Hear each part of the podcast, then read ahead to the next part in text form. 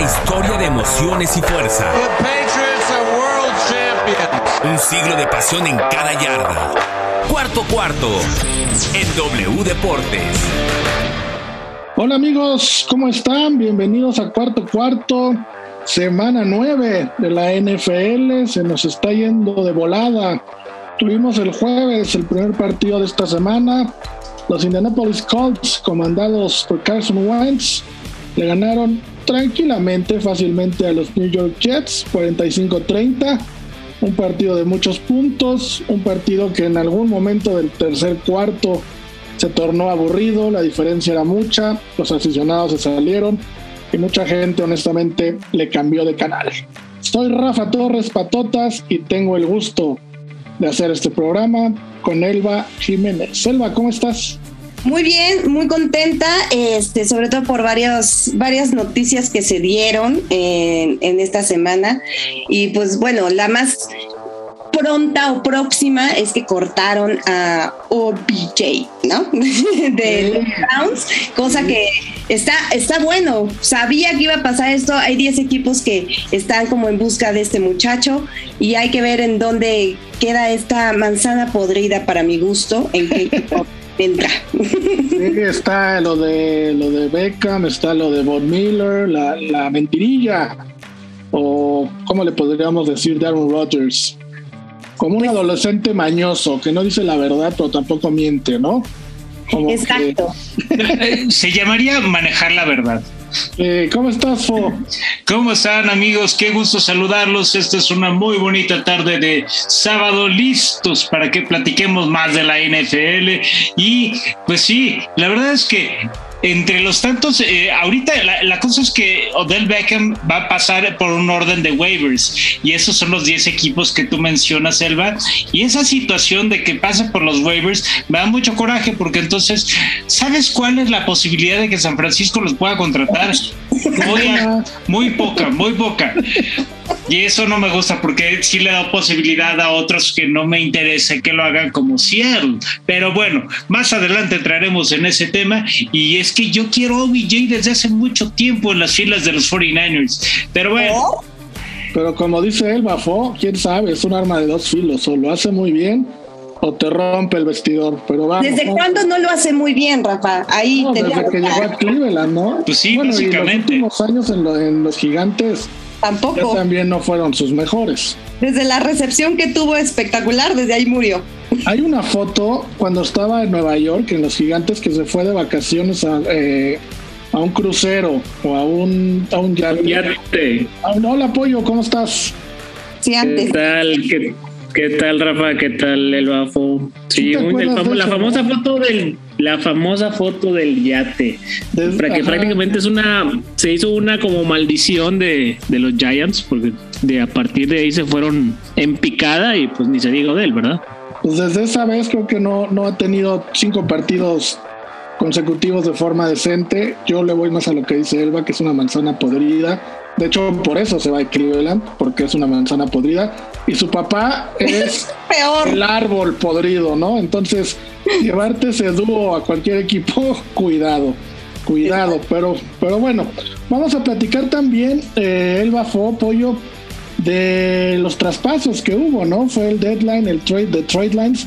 Y tú me- estás muy triste, supongo, con uno de ellos. pues mira, estoy entre triste y como cuando dejas ir a un hijo que lo dejas volar.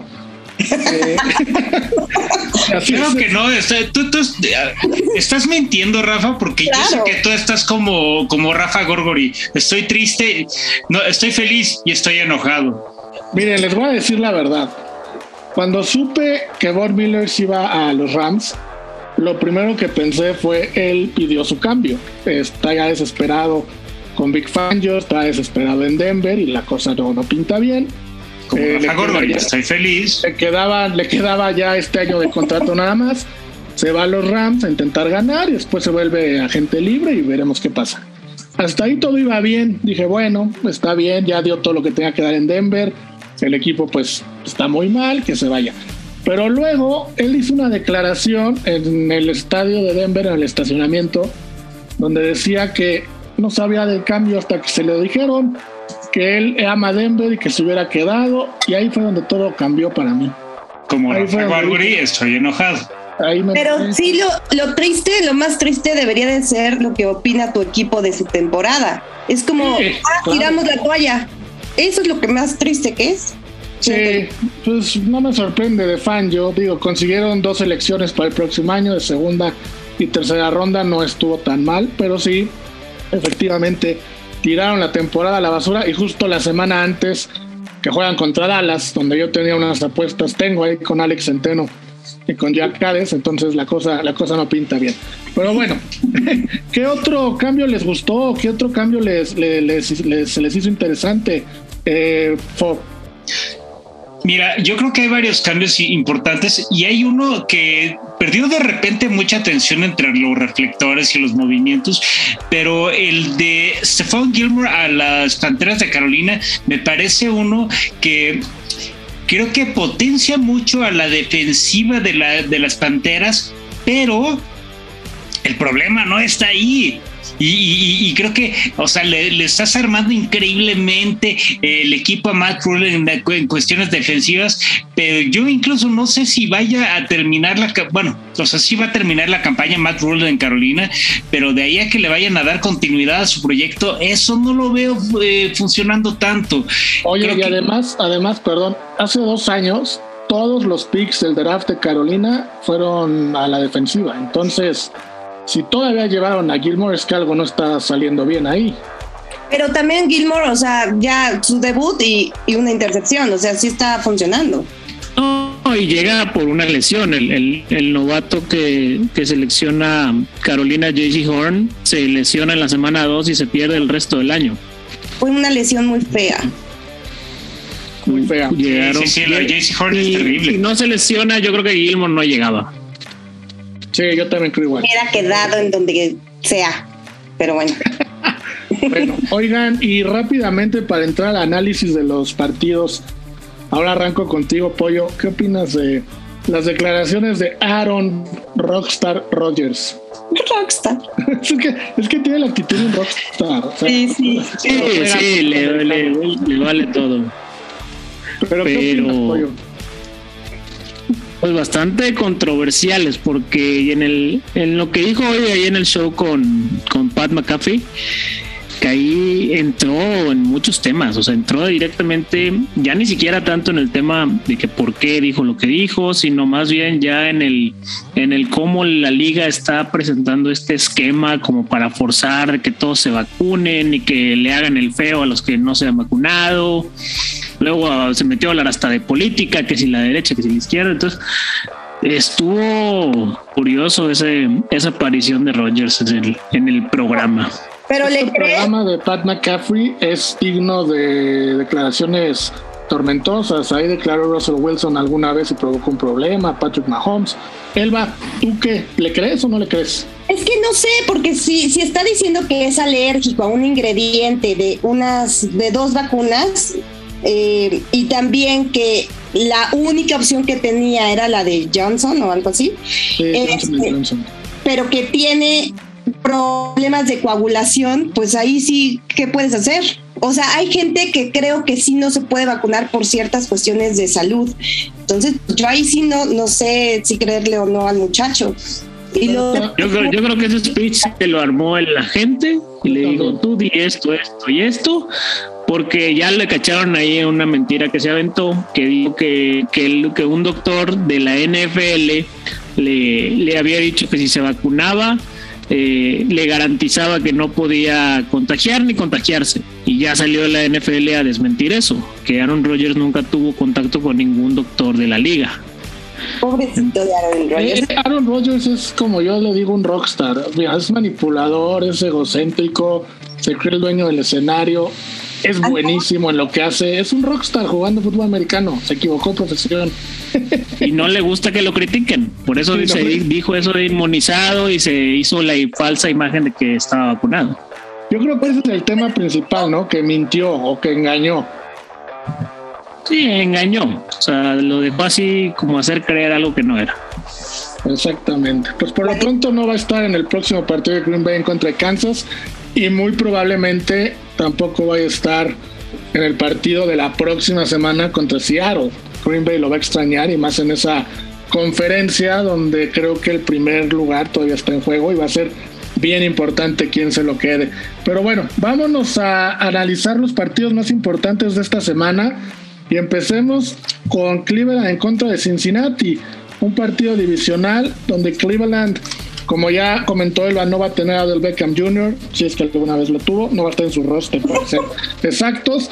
Y se enfrenta a Cincinnati, al que para mí ahorita está siendo el novato del año, por lo menos el ofensivo con Jamar Chase. ¡Ay, por favor! No, por favor, por favor. Por favor, no puedes compararlo con Mac Jones. Es una cosa bellísima lo que ha hecho este coreback. Bueno, estamos en Cleveland, Cincinnati. Ahorita entramos, ahorita nos comemos ese pollito tuyo. ¿Cómo ves a tu nuevo equipo, a Cleveland? No es su nuevo equipo, son sus rounds de toda la vida.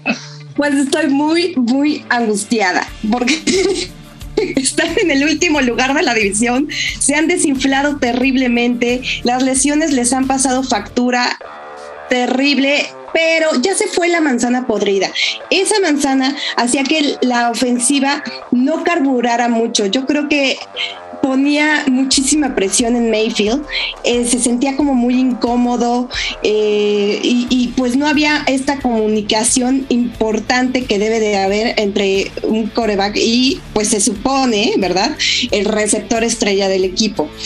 Y más lo de Hunt, eh, que se lesionó y demás, creo que es ahora una ofensiva que pues digamos que tiene anemia, ¿no? Ya, ya, no, anota, ya no hace nada, es una cosa muy triste. Los Browns están ahora un poquitito mejor, creo, en la defensiva, están ganando presión, ritmo, los cinco son de los cinco primeros en la liga, tienen a una, bueno, una secundaria bastante tacaña, eso sí. La salud ha sido un problema terrorífico en, de los dos lados del balón, bueno, de los 14 lados del balón, porque la realmente todos tienen problemas. El safety John Johnson eh, third es el al día al día es como el mm, muy bueno, o sea, lo están viendo a ver cómo va con sus lesiones, cómo va llevando las cosas y pues lo más destacado creo, y acá me van a ayudar porque seguramente no lo voy a decir bien, es el linebacker Jeremiah eh, o Usu Coramao, algo así. ¿Sí? ¿Más o menos? Yo les pedía apoyo, muchachos, porque son ustedes mi equipo. Mira qué bonito. y bueno, pues lástima, este muchacho que está haciendo una cosa increíble está también lesionado, pero creo que tristemente ahora veo que la defensiva es un poquito mejor que la ofensiva en los Browns, pero no, no, es que no sé qué va a pasar con los Bengals. Creo que le van a hacer una los van a aplastar. La verdad, tienen, tienen talento en la secundaria, eso es cierto, pero la defensiva en zona roja es una coladera, es porosa, eh, dejan que anoten, le ponen moños, es así como, venga, venga, nos gusta tenerlos aquí en la zona roja. Y es que me gusta de estos Browns, me están desilusionando muchísimo, pero creo que tiene mucho que ver con las, con las lesiones. Y yo creo que tiene que ver con eso y con lo de, con lo de Beckham. Creo que una vez que el drama se aleje de Cleveland, van a poder jugar mejor. Y del otro lado, Cincinnati viene, híjole, ya lo teníamos la semana pasada, pues no sé si entre los mejores de la conferencia, pero su récord así lo indicaba. Y van y pierden con los Jets. ¿Qué pasa ahí? Yo creo que lo, que pasa con Cincinnati es que llegó muy sobrado. Se les se creyeron demasiado que eran el mejor equipo de la conferencia y de repente llegan con los Jets y los Jets venían motivados. Es un equipo mucho más modesto que tiene pues muchas deficiencias, pero es un equipo que también está muy bien coachado en cuestión de motivación. Robert Saleh ha hecho eso desde San Francisco y lo hace muy bien. Y creo que eh, por eso también los Jets dieron esa campanada la semana pasada. Pero los Bengals ahora ya llegan con la con el golpe de realidad, con este eh, pues fregadazo de humildad que le pusieron los Jets y qué bueno que lo hicieron. Y les enseñaron que uno no son invencibles y la otra que aunque le ganen a los equipos grandes, siempre tiene que ponerle atención a los equipos que pueden parecer más chicos. Y ahora, ahora sí, las posibilidades de los Bengals ante un rival divisional tienen que crecer y sobre todo tienen que pararse con mucho respeto ante un equipo que tiene demasiado talento en sus filas, aunque hayan lesiones, y definitivamente tienen que mostrarle eh, muchísima eh, actitud y, sobre todo capacidad de defender la carrera, porque si algo tiene como virtud Cleveland es el juego terrestre. No importa si no está Kareem Hunt, ahí está Johnson para hacerles estragos. Va a estar Nick Chubb y Nick Chubb es garantía también de correr a placer cuando se trata de explotar los huecos en la línea defensiva. Y creo que si algo tiene que, eh, que encontrar como facultad del equipo de los Bengals es que Joe Burrow tiene que eh, volver a encontrar a Jamar Chase, tiene que volver a encontrar a Tyler Boyd y sobre todo tiene que volver a encontrar en T. Higgins este jugador, eh, pues si no escape, como que borrar un poquito que su mayor amenaza es Chase también dejó de utilizar a CJ Yusuma y eso hace eh, muchos estragos en un equipo que estaba jugando por aire muy, muy bien y por supuesto defensivamente pues de, repente se les olvidó que estaban o, que tenían que enfrentar a un equipo que por mucho eh, muchas debilidades que mostraba encontró la manera de darles la vuelta y ganarles. Entonces creo que ahí tienen que eh, pues simplemente aterrizarse y darse cuenta que hace no muchos años ellos eran el pan de toda la NFL. Sí, oye Pollo, Joe Burrow es el único coreback esta temporada que mínimo ha completado dos pases de touchdown en todos sus partidos. Además de él, que creo que es un buen jugador para el fantasy, ¿qué otro, qué otro valor hay en ese, en ese partido? Sí, bueno, precisamente este dato que mencionas de Burrow ya lo, lo traía para recomendarlo totalmente. Y bueno, ahí con ellos, obviamente, siempre tienes que alinear a, a Jamar Chase y a, y a T. Higgins de cajón y bueno, Joe Bixon, ¿verdad? Eh, creo que la ofensiva de los Bengals realmente ha sido muy productiva para cuestiones de fantasy este año. Entonces, semana a semana, esos cuatro tienen que estar en tu alineación: Burrow, Mixon, Higgins y, y Jamar Chase. Que con, como lo dijiste, va a ser el novato del año, guste o no guste. Sí, guste o no guste, exactamente. Guste o no guste en este programa también, ¿eh? ahí lo dejamos. Ah, no, ahí la dejamos. Y Pollo es de los Sí, somos, somos fans de Jamar Chase. Bueno, al menos yo sí soy fan de Jamar claro. Chase. ¿Sabes qué? Que, que, yo a Jamar Chase les voy a decir algo.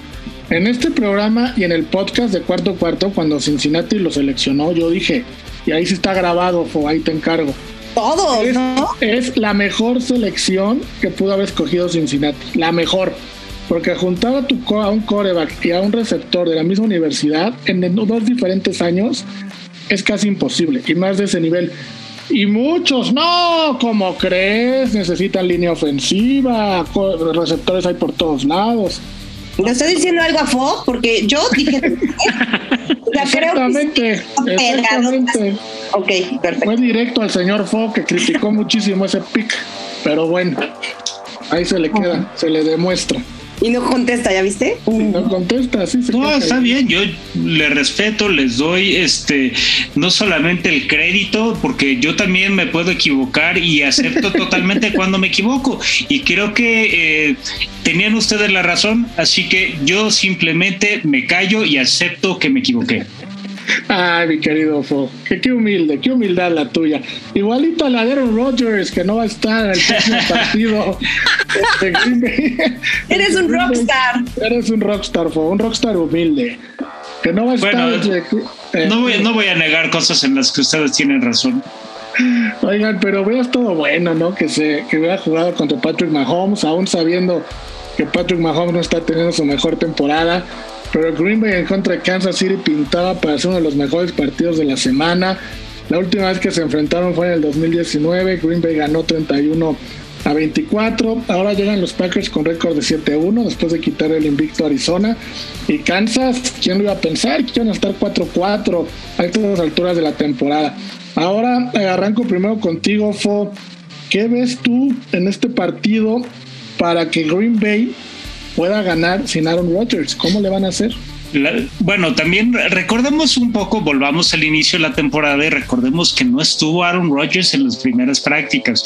Entonces yo creo que por ahí Jordan Love está bastante más eh, integrado con el equipo de receptores principal a diferencia de lo que eh, pasaría, no sé, en la temporada pasada. Y yo creo que Jordan Love ahora sí puede, puede tomar el control del equipo sin que ocurra mayor problema. Ahora también consideren que hizo una super contratación el equipo de Green Bay en estos días y es que se llevaron a sus filas a Blake Bortles. Entonces, ahora sí yo creo que vamos a, cambiar totalmente las apuestas a favor de, de, Kansas City y van a hacer todas a favor de Green Bay porque ahora ya está Blake Bortles ahí en la este, por supuesto que no, pero eh, no podemos hacer menos el trabajo de Jordan Love. Jordan Love estuvo entrenando con el equipo, Jordan Love ha trabajado con el equipo y antes de que se diera la decisión de que si, de, que si Aaron Rodgers regresara o no, Jordan Love estaba ahí y estaba comprometido con el equipo y el equipo se veía bien con Jordan Love. Entonces yo creo que si hay una posibilidad de que gane Green Bay, y es mucho más alta de la que muchas personas, perdón, de la que muchas personas imaginan, porque no porque esté el coreback suplente quiere decir que ya pierden totalmente esta capacidad ofensiva. Es cierto, todavía no está Davante Adams, que eso es una diferencia bien importante, pero eh, a, Allen Lazard ya le dejaron eh, regresar y ya van a tener más posibilidades. Ahora, también a quien perdieron los Packers definitivamente para esta temporada eh, es al ala cerrado Robert Tonian. Entonces vamos a ver ahí. Es una pérdida importante. Sí, sí, sí. ¿Y sabes por qué? Porque ahora sin Aaron Rodgers, yo creo que la ofensiva va a recaer en Aaron Jones y Nate Dillon. Y, y era experto en en, hacer bloqueos, vamos, y, estos dos lo van a sufrir. Él va por el otro lado, Kansas eh, con Patrick Mahomes, pues a muchos nos han decepcionado, otros dicen que ya le agarraron la onda, pero si no le ganan a un Green Bay sin Rodgers, pues no están para grandes cosas, ¿no? Bueno, estuvieron a punto de perder con Giants en su casa. Entonces, sí, tienen ya muchos problemas. Tienen 19 pérdidas de balón, son los líderes de la NFL, tienen un diferencial de pérdidas de balón de menos 11, están en el último lugar, como les decía. Y además, ¿quién tiene esa ese ostentoso lugar? ¿Quién es el que ha hecho todas estas cosas? Patrick Intercept Homes, que así lo bauticé, lo bauticé así como hace dos semanas, ya tiene 10 intercepciones. Es una cosa tremenda lo que le está sucediendo a, a este hombre. Aún así, ha completado el 66.5% de sus pases, 2.368 yardas. Son una eh, la, la, ofensiva ocupa el cuarto lugar, pero sí lidera el equipo con y la liga en intercepciones y pérdidas de balón. Eso es lo que ha hecho este señor. Y yo creo que una de las cosas que está haciendo también es que quiere buscar la jugada grande, irse así los reflectores, lo que siempre lo había caracterizado. Igual Andy Reid, no entiendo como por qué, si le están diciendo, o sea, córrenos el balón, córrenos, pasecitos. Ah, no, pues los dos están, no, quiero ir profundo, yo me voy a lo grande. Y entonces, sopas, no encuentra como receptor, hace unas cosas que dices, oh por Dios, estás a lo Wentz, todo mal. Entonces, yo sí los estoy matando, pero tienen cosas buenas para ese partido justamente. La defensiva de los Chiefs, ¿qué se puede decir? ¿Qué se puede decir? Es la número 28, permite 391.5 yardas por juego, pero pues ahora tienen a Melvin Ingram, que ese no lo dijimos en los trades, ¿no? No, no lo dijimos, llegó de Steelers, que, que en la defensiva de Kansas, quien llegara iba a ayudar, ¿eh? Sí, o sea, por favor. Este, la, la, verdad es que creo que está para ayudar, como bien dices, a esta defensiva moribunda, si no es que ya está un poco muerta, y aún así pueden levantar, pero creo que este partido sí va a ser muy, muy importante para este equipo que está realmente terrible, aunque tiene obviamente sus, sus cosas buenas, pero también hay que recordar que tienen lesiones que, que no, no están padres, por ejemplo, en su corredor, pero bueno, Tyree Hill ha sido el principal ataque. Eh, bendito sea, bendito sea Tyree Hill, lo tengo en mis dos fantasies y es mi, eh, es mi salvador. Te ha dado muchos puntos. Demasiados. Edward Seller, por ejemplo, sigue en la reserva de lesionados por un problema de la rodilla, pero está Daryl Williams, que eh, a mí me gusta. Digo, no es como que digas wow, pero ha corrido 65 veces para 230 yardas y con un promedio muy, muy cortito de 3.5 yardas por acarreo. Aún así, creo que tienen que llevarse este partido sí o sí, pase lo que pase, estás en casa, les ha ido pésimo en casa, o sea, han ganado dos de sus últimos tres juegos, eso sí, pero cuatro partidos los han perdido justamente en casa, creo. No, dos, dos están en este año en casa, pero creo que es importante que, que, que pongan condiciones en el Arrowhead, yo creo. Sí, están 2-2 en casa, 0-4 como visitantes. una cosa nada más, eh, Davante Adams, según yo, ya está activado. Sí, es lo que decía Fo, ya está activado. Un récord que es ah, interesante. Eh, Aaron no, sabía. no, no, no, perfecto, no, qué bueno. Está, está invicto. Oye, Pollo, y rápidamente, eh, en Green Bay, Kansas, ¿qué nos recomiendas en el Fantasy? Aquí no hay mucho. Aaron Jones va a tener un probablemente un juego bestial como la semana pasada. Davante Adams, de todos modos, aún sin Rogers, es totalmente, tienes que alinearlo porque el volumen de pases tiene que ir pues al, receptor estrella. Eh, de Green Bay es todo, ellos dos. Y de Kansas, lo únicamente los tres estelares: Mahomes, Kelsey y Terry Hill. Lo demás sigue siendo un experimento. El juego terrestre ya ni siquiera está porque es Derrick Gore o Darrell Williams, no hay. Entonces es todo. Va, yo, yo tenía esperanzas que fueras así que Derrick Gore era buena opción, pero no lo es. Pero bueno, regresamos, vamos una pausa y regresamos ahora sí con el análisis a fondo de pollo y con más partidos para analizar. Estamos en cuarto cuarto. Tiempo fuera del equipo de cuarto cuarto. Regresamos. Amigos, estamos de regreso para la segunda parte de nuestro programa. Antes de continuar, les quiero recordar que nos pueden seguir en nuestras redes sociales, en Cuarto Cuarto, ahí estamos en Twitter. Eh, el podcast, el podcast de Cuarto Cuarto, que a media semana, que sale los miércoles. Los miércoles ahí está Alex Centeno, está Jack, estoy yo, y próximamente habrá invitados. Y también nos pueden seguir en nuestras redes personales. Elba, ¿cuáles son las tuyas? En todos lados estoy como Elba Jiménez 9 y en Facebook Elba Jiménez 99. Les había dicho que estaba a punto de llegar a los 40 mil en TikToker, digo en TikToker, en TikTok y ya estoy en los 40 mil, así que muchas Ya eres oficialmente TikToker. Sí, soy cuarentoker. Entonces, si alguien quiere ayudarnos con el patrocinio del programa y Elba, ahí se los encargamos. 40 mil seguidores son muchos, o sea, ya, ya pesan. Mi querido Fo, tus redes.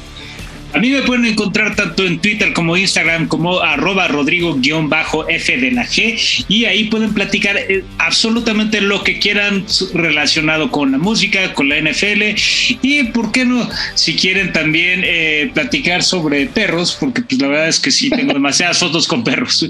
Perfecto. A mí me pueden encontrar en Patotas en Twitter, Patotas20 en Instagram me pueden preguntar de cualquier deporte menos de la Liga Mexicana del América. Ya no quiero hablar de Liga Mexicana ni de la Menos mal. Es un vicio horrible, horrible. No, puro mentadero de madre. No, no. El aficionado al fútbol americano es más decente, de verdad. Pero bueno. Y si yo te pregunto de tenis también, ¿sabes? Ah, tú sí puedes preguntarme lo que quieras. Pero tú no puedes mandarte un WhatsApp si quieres. Mi querido Pollo, este, vamos con el fantasy, donde, bueno, cuéntanos todo lo, lo, que viene para esta semana y dinos dónde te podemos leer, dónde están tus rankings, desde cuándo, pues todo, porque tu sección está teniendo un éxito tremendo. Claro, Rafa, pues mira, de los rankings ya están, los saco siempre desde el miércoles y los voy actualizando, bueno, conforme va avanzando la semana, eso los pongo ahí en mi cuenta de Twitter, es en la página de Fantasy Pros. Lo, me pueden, bueno, mi cuenta de Twitter, arroba apoyo 12, en, bueno, en todas las plataformas está con ese mismo usuario. Y el podcast en YouTube está como podcast Hablemos de Fútbol y en y en audio versión es Hablemos de Fantasy. Ahora sí, entrando ya en el tema mitad de temporada, ya ahora sí que estás o peleando playoffs o ya asegurado o en el caso de Fo normalmente ya, ya sin esperanzas, pero bueno, así son sus equipos. Eh, ya en los corebacks, Justin Herbert para esta semana Filadelfia ha permitido más de 20 puntos a, cuatro corebacks de, de, estas ocho semanas. Es, va a ser un partido de alto puntaje, son un, tiene unas altas en, de momio bastante buenas, entonces va a ser una lluvia de puntos fantasy ahí.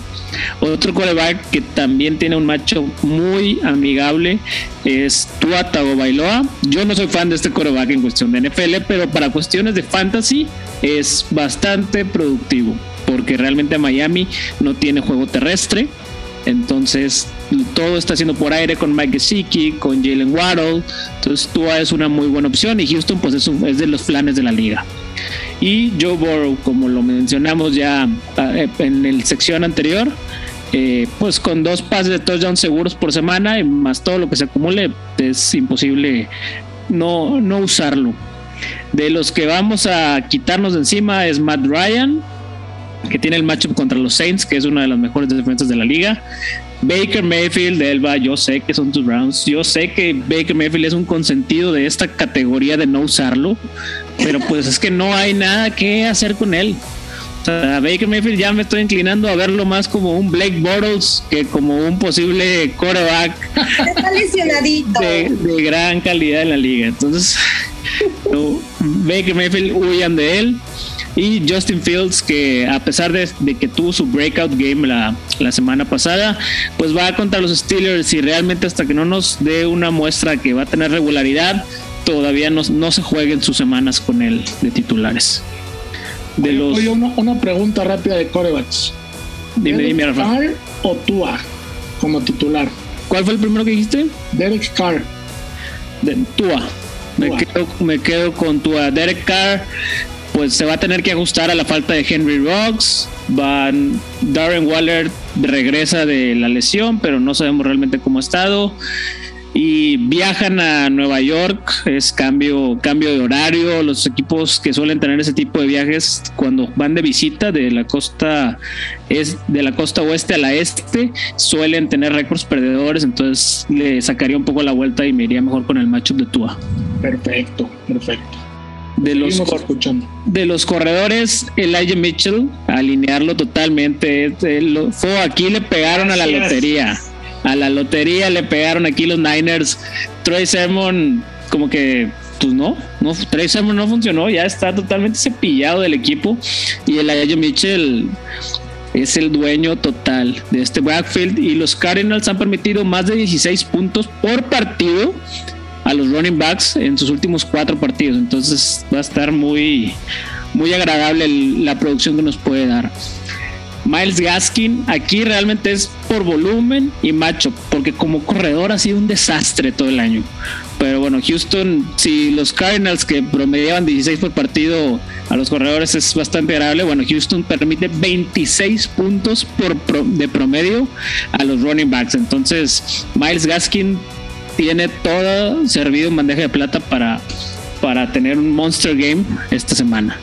Y Boston Scott, los Chargers es la peor defensa contra la corrida en toda la NFL. Con la lesión de Miles Sanders, creíamos que Kenny Gainwell iba a tomar ese rol de, de corredor principal, pero fue Boston Scott y con dos touchdowns y en la mayoría de los acarreos es el líder, entonces va a tener un partido muy, muy bueno contra los Chargers que se puede aprovechar.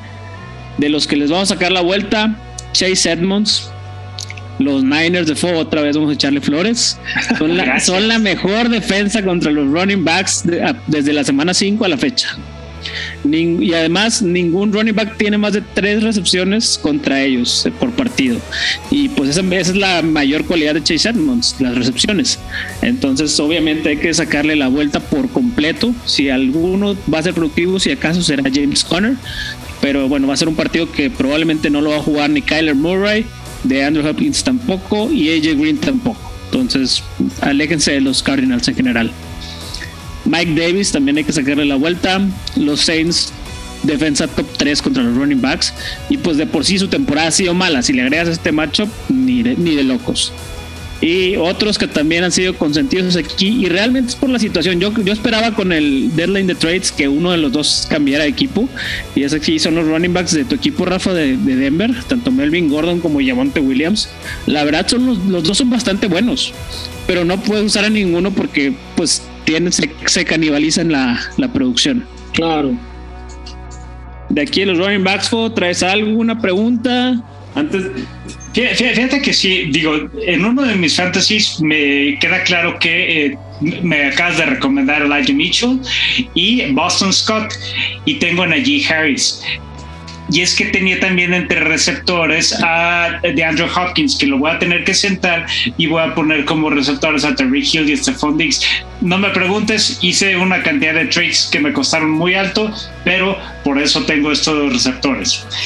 Y del otro, eh, es uno que me preocupa bastante porque eh, tengo eh, de corredores a Josh Jacobs, Khalil Herbert y Johnson de los, de los Browns. No sé cuál me puede recomendar más como corredor. No sé si Johnson puede ser una buena opción o si Josh Jacobs puede ser. Yo creo que Jacobs va contra los gigantes, creo que puede ser una buena alternativa, pero no sé qué tanto me puede recomendar tú. Y sobre todo si Khalil Herbert, que juega contra los eh, contra los Steelers, no eh, pueda dar un buen partido y si me lo recomiendas más que Johnson de, de los Browns, que yo sé que rota mucho y no es el corredor principal de los Browns.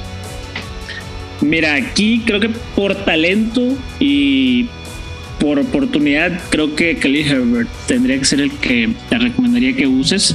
Ya demostró contra los Bucks que a pesar de que son una defensa terrestre súper buena, eh, les produjo más de 100 yardas. Entonces, Khalil Herbert iría, con él, es con el que iría más, más confianza. Dearne Johnson tiene un rol ahorita que no está Karim Hunt, pero al final del día es eso, es, es un rol chico, es un rol, o sea, puede que entre a touchdown como fue el domingo pasado, pero las oportunidades de que eso suceda son pocas, o sea, va a tener algunos acarreos pocos, pero es, es el backfield de Nick Chop al final del día. Entonces con Khalil Herbert y es el que te recomendaría yo, Josh Jacobs. Quisiera ver esta semana que, cómo están los Raiders después de todo el terremoto que han tenido estas últimas semanas. Sí, sí, sí, es, eh, bueno, yo sinceramente lo pienso más como el, eh, la, opción fácil, la, opción segura ante un equipo que de entrada pues, no va a tener ahí a Henry Rocks y no va a tener, eh, o bueno, más bien tiene bastantes cuestiones por atender en el juego aéreo con el asunto de Darren Waller. Y también te quería preguntar, sobre todo porque como no va a estar de Andrew Hopkins, Rondell Moore, ¿qué tan buena opción o qué tan negativa opción ves?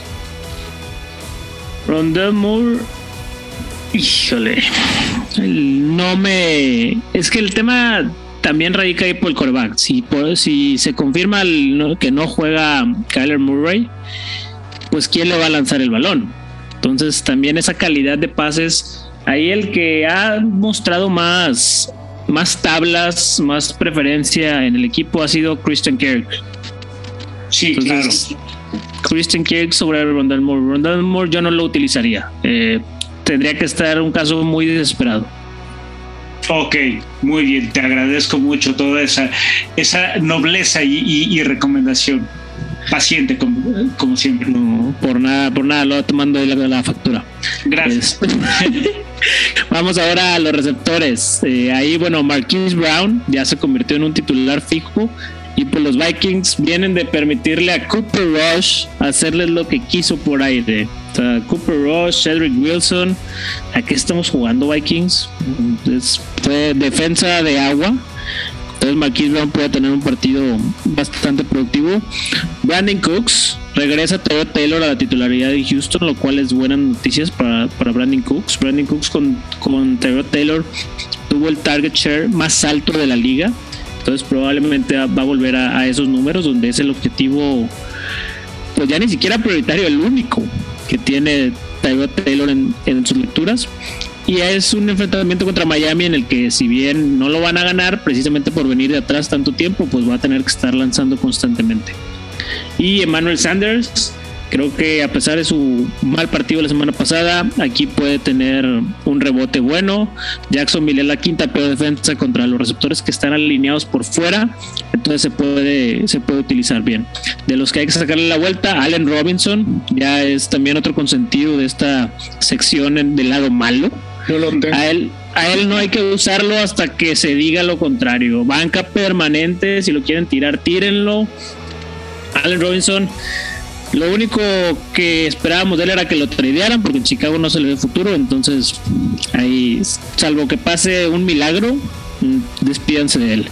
Kadarius Tony es el receptor más talentoso que tienen los Giants, pero ha estado constantemente lesionado. Entonces aquí yo tendría mejor, tomaría mis reservas con él y lo dejaría en mi banca. Definitivamente lo quiero en mi equipo, pero lo tendría en mi banca esta semana. Y los, los receptores de Jacksonville. Bills es la defensa 1, la mejor defensa de la liga para opciones fantasy de receptores.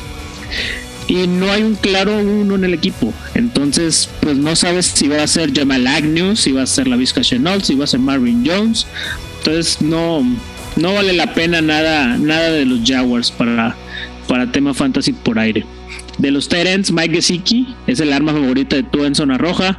Dallas Gerd, que tiene su matchup contra la segunda peor defensa de Tyrants, que son los Chargers.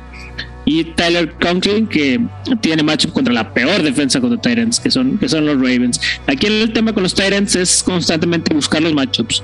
Si no tienes alguno de los élite como Kittle, Kelsey, Waller, Pitt, y que incluso ellos este año no han producido como se esperaba, es mejor buscar los matchups, buscar el touchdown, esos enfrentamientos para poder sacar ventaja en esa posición. Y ahí a los que hay que sacarle la vuelta, Tyler Higby, CJ Usuma, Evan Engram. Bueno, pues ahí está, muy completo el reporte, muy completas las recomendaciones. ¿Alguna duda, Fo? Sí, sí, sí. Chase Claypool alínealo. Digo, dependiendo de tu equipo, pero Chase Claypool ya no está Juju Smith Schuster, entonces realmente a los, los Steelers solamente le queda Dionte o Chase Claypool. Entonces, esos targets que se comía Juju ahora están yendo hacia Pat Firemouth o Najee Harris, los de corto yardaje, y Chase Claypool pues está teniendo las facilidades de poder tener sus rutas largas. Es perfecto ya después te, explicaré el por qué esta duda, pero vayamos este, con el resto del programa, que todavía hay muchos partidos que analizar. si nos quedamos aquí a resolver tus dudas, pues se nos, se nos va la, la hora de programa. Totalmente de acuerdo. Ahorita, ahorita se echan un cafecito afuera de la cabina, Fo. Sí, sí, sí, definitivamente. Por invítale un cafecito a apoyo, es lo menos que, que podrías hacer, ¿no? Sí, además de todo, pues ya te va a llegar la factura, todo, tú sabes. Bueno, pero vámonos, vámonos a Arizona en contra de San Francisco. Este partido, ay, este partido, este partido. Sin Kyler Murray pierde mucha su atracción, sin, sin varios jugadores que no va a tener Arizona. Del otro lado, San Francisco ya ganó. Garoppolo parece que ya está otra vez en control del equipo. Ahí va la cosa. No juegan Rashad Lawrence, Jonathan Ward, JJ Watt, que ya lo sabíamos, ni James Wiggins por parte de Arizona están cuestionados Max García, DeAndre Hopkins y como ya dijimos, Kyler Murray. Elba, ¿qué va a pasar con Arizona si Kyler Murray? Perdón, tengo que agregar también por ahí uno que es importantísimo para el juego aéreo de Arizona y es justamente AJ Green. AJ Green por COVID, ¿no? bueno, Lo, de, lo de Kyler Murray parece que va a ser decisión de último momento. Pero ¿qué va a pasar con Arizona si no juega? A ver, a ver, a ver yo estoy muy molesta porque ustedes me están poniendo puro equipo lesionado. todo es que toda la NFL está lesionada. ¿Vale?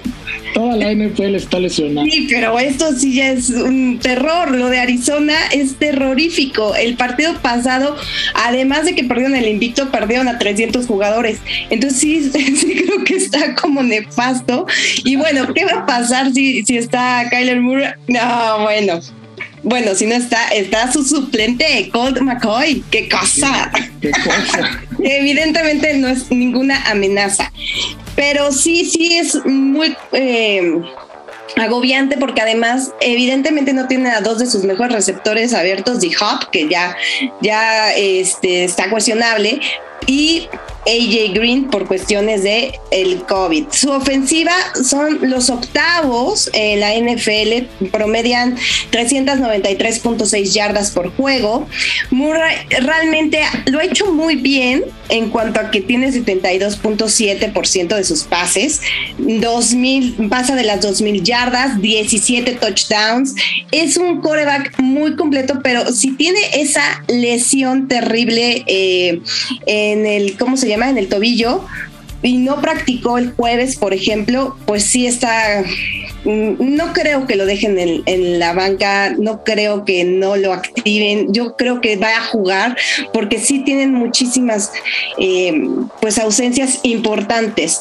Edmonds es el corredor líder, pero tiene 75 acarreos, 427 yardas, está James Conner, que también ya lo, lo había mencionado el buen pollo, ¿verdad? Pero eh, la defensiva de los Cardinals ocupa el cuarto lugar en la NFL, permite 319 yardas por juego y los problemas que más han tenido, que también Pollo ya lo, mencionó, es detener el ataque terrestre. Son los segundos peores. O sea, sí, ellos fácil. Lo que sea, ¿no?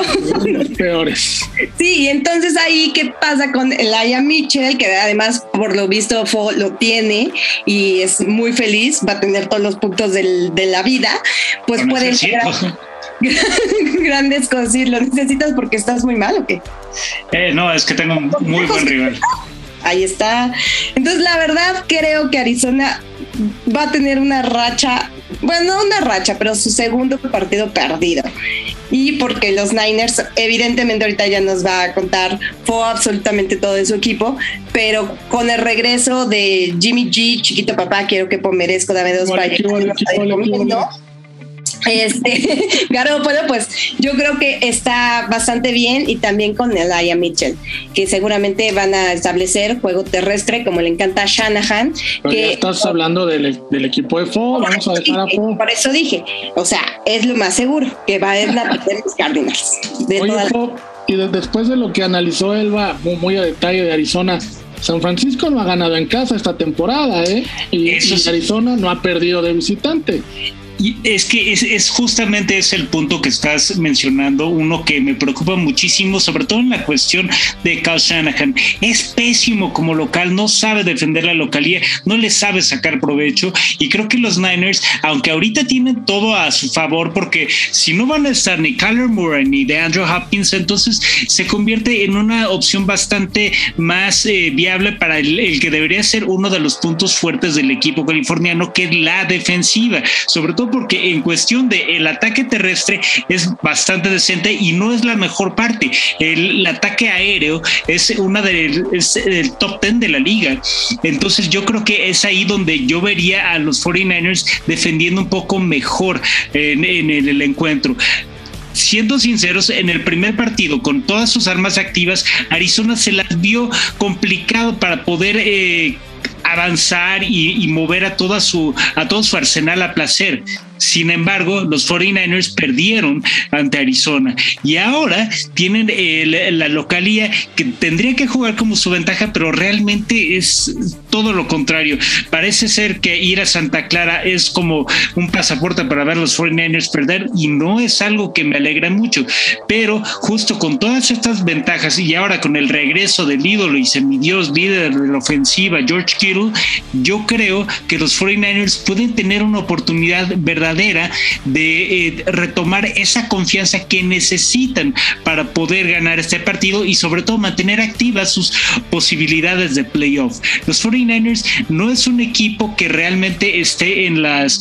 Eh, pues en, la mira como una de las amenazas de playoff de comodín siquiera, pero si ganan este partido pueden trepar esas esperanzas y sobre todo pueden darle la vuelta a lo que el resto de la liga puede ver en ellos y sobre todo los aficionados, lo que percibimos de unos 49ers actualmente puede cambiar abismalmente si le logran ganar a unos Cardenales que aunque no estén sus armas principales no dejan de ser una amenaza. Yo creo que si San Francisco no gana, podría empezar a pensar ya en la próxima temporada, porque en la división en la que está con los Rams y con Arizona va a ser imposible alcanzarlos. Punto número dos, creo que Jimmy Garoppolo hoy es el coreback que juega con más presión en toda la liga. Cualquier error, cualquier mala decisión, si se resbala, si no se resbala, cualquier cosa que hace es cuestionada. Está Trey Lance atrás de él listo para entrar. Y sobre todo, lo de Shanahan me parece tristísimo. El récord que tiene en casa ya es peor que el de Mike Singletary y tristísimo más que no le haya dado la confianza a Jimmy Garoppolo durante toda la temporada, saliendo y, a decirlo en conferencia de prensa, ¿eh? no lo que hablan entre ellos, salir y respaldar a su coreback cuando el mejor récord y cuando mejor le va es cuando Jimmy Garoppolo está en el terreno de juego. Otro partido, el que yo pensaría iba a ser el mejor de la, de la semana, pero con la lesión de Derrick Henry parece que, nos vamos a perder de un gran espectáculo. Los Tennessee Titans visitando a Los Ángeles Rams, partido de domingo por la noche. Tennessee tiene un récord de visita de 3-1. Los Rams también están con 3-1 en casa. Fo, arranco contigo y pues es la pregunta eh, clave, ¿no? La pregunta que todos nos hacemos. ¿Qué tanto le va a afectar a Tennessee la pérdida de, de Derrick Henry?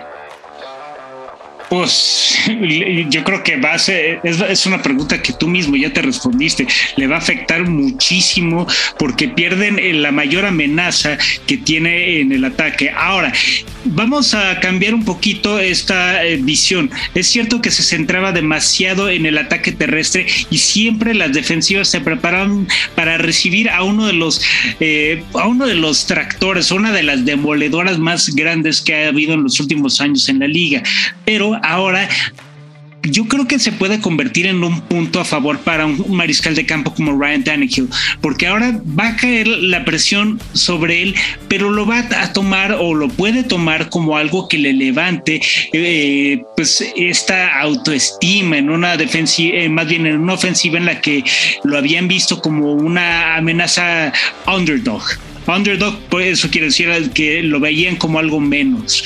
Y ahora a quien va a beneficiar muchísimo va a ser AJ Brown ¿Y a quién más puede eh, beneficiar?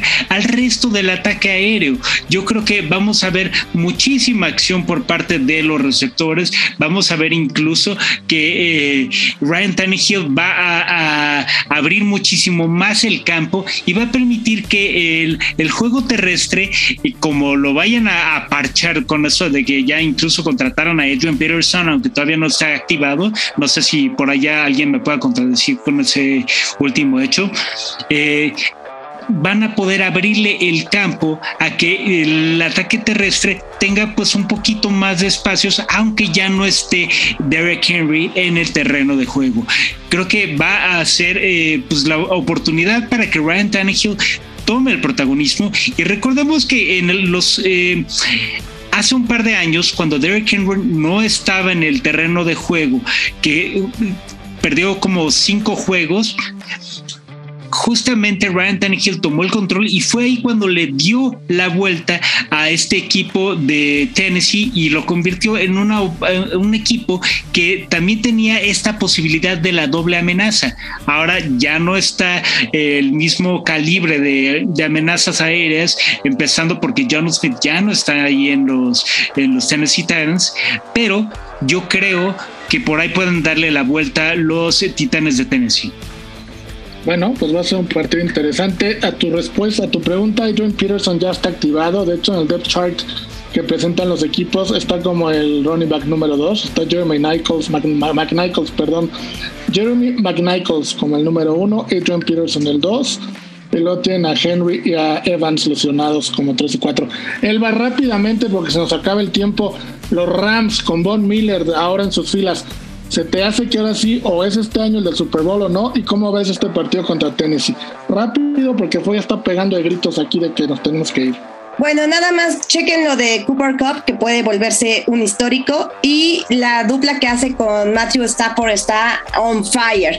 ¿Y qué es lo que pasa con Von Miller? Eh, lo único es que hay que ver si, si juega y eso porque tiene una lesioncilla ahí en el tobillo y eso puede frenarlo, pero que son los contendientes número uno para mí para llegar al Super Bowl y ganarlo, son ellos. Ya, sí, para mí también. Para mí también. coincido, plenamente. Pero bueno, no se pierdan el lunes en esta frecuencia el partido entre Chicago y Pittsburgh en vivo. Aquí lo vamos a tener. Pollo, muchísimas gracias. Como siempre, un gusto hacer esta sección de Fantasy contigo. No, un gusto y aquí andar, aquí andaremos la siguiente semana también, repasando todo lo mejor ahí del tema del fantasy. Sí, Pollo empezó como invitado y ahora no lo soltamos. Es el, el rookie del año en cuanto a fantasy en la radio mexicana. El Yamar Chase de cuarto cuarto. El Yamar Chase de cuarto cuarto. Es que todos queremos un pollo en nuestra vida. mi querido Fo, como siempre un gusto, amigo. El placer es mío, Rafa, Elba, Pollo, y pues nada, no se pierdan aquí las emisiones de la NFL porque este lunes tenemos justamente a los Steelers ante los Bears. Mi querida Elba, como siempre un gusto escuchar tus análisis. Pues muchísimas gracias a ustedes. Eh, así que muy feliz, muy contenta. Cuarto cuarto además está ya en Boston. Entonces, bueno, estamos muy felices. Estamos muy felices, ya somos internacionales.